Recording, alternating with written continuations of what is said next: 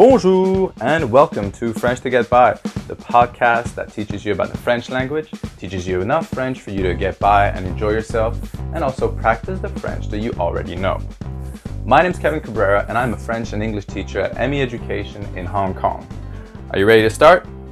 Allons-y! Today we'll be learning numbers, so we'll just go from 1 to 10.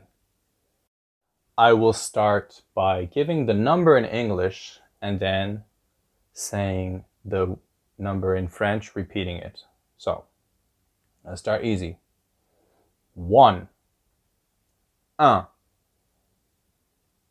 Un. Two. Deux. Deux. Three. Trois. 3, 4, 4, 4, 5, 5,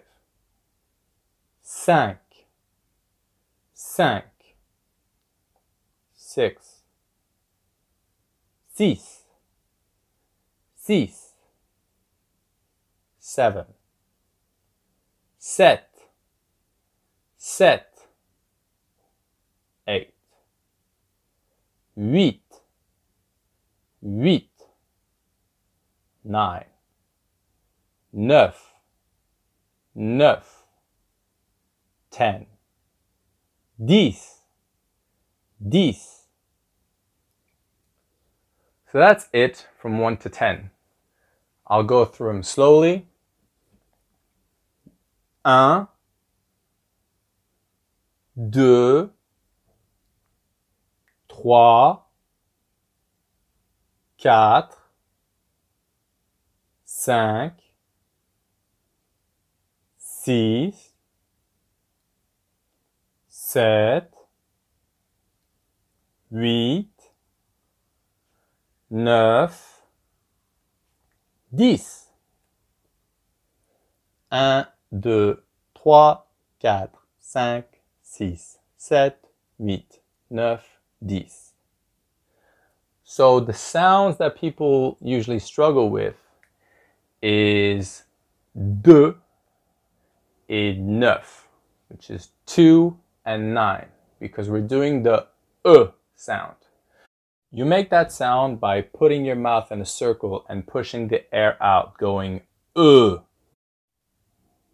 Two, deux, deux. Then trois. Now trois always sounds a bit harder to say than it is, but literally trying to break it down into three syllables. Tre ou wa. Tre ou wa. Trois. Trois. That's it. You can now count from 1 to 10. Congratulations. I'll get you to practice, practice, practice, and I'll see you at our next lesson. Allez, au revoir. Book your next class with ME Education through our website, meeducationhk.com, or visit one of our centers in Wan Chai, Mongkok, and Kowloon City. See you soon.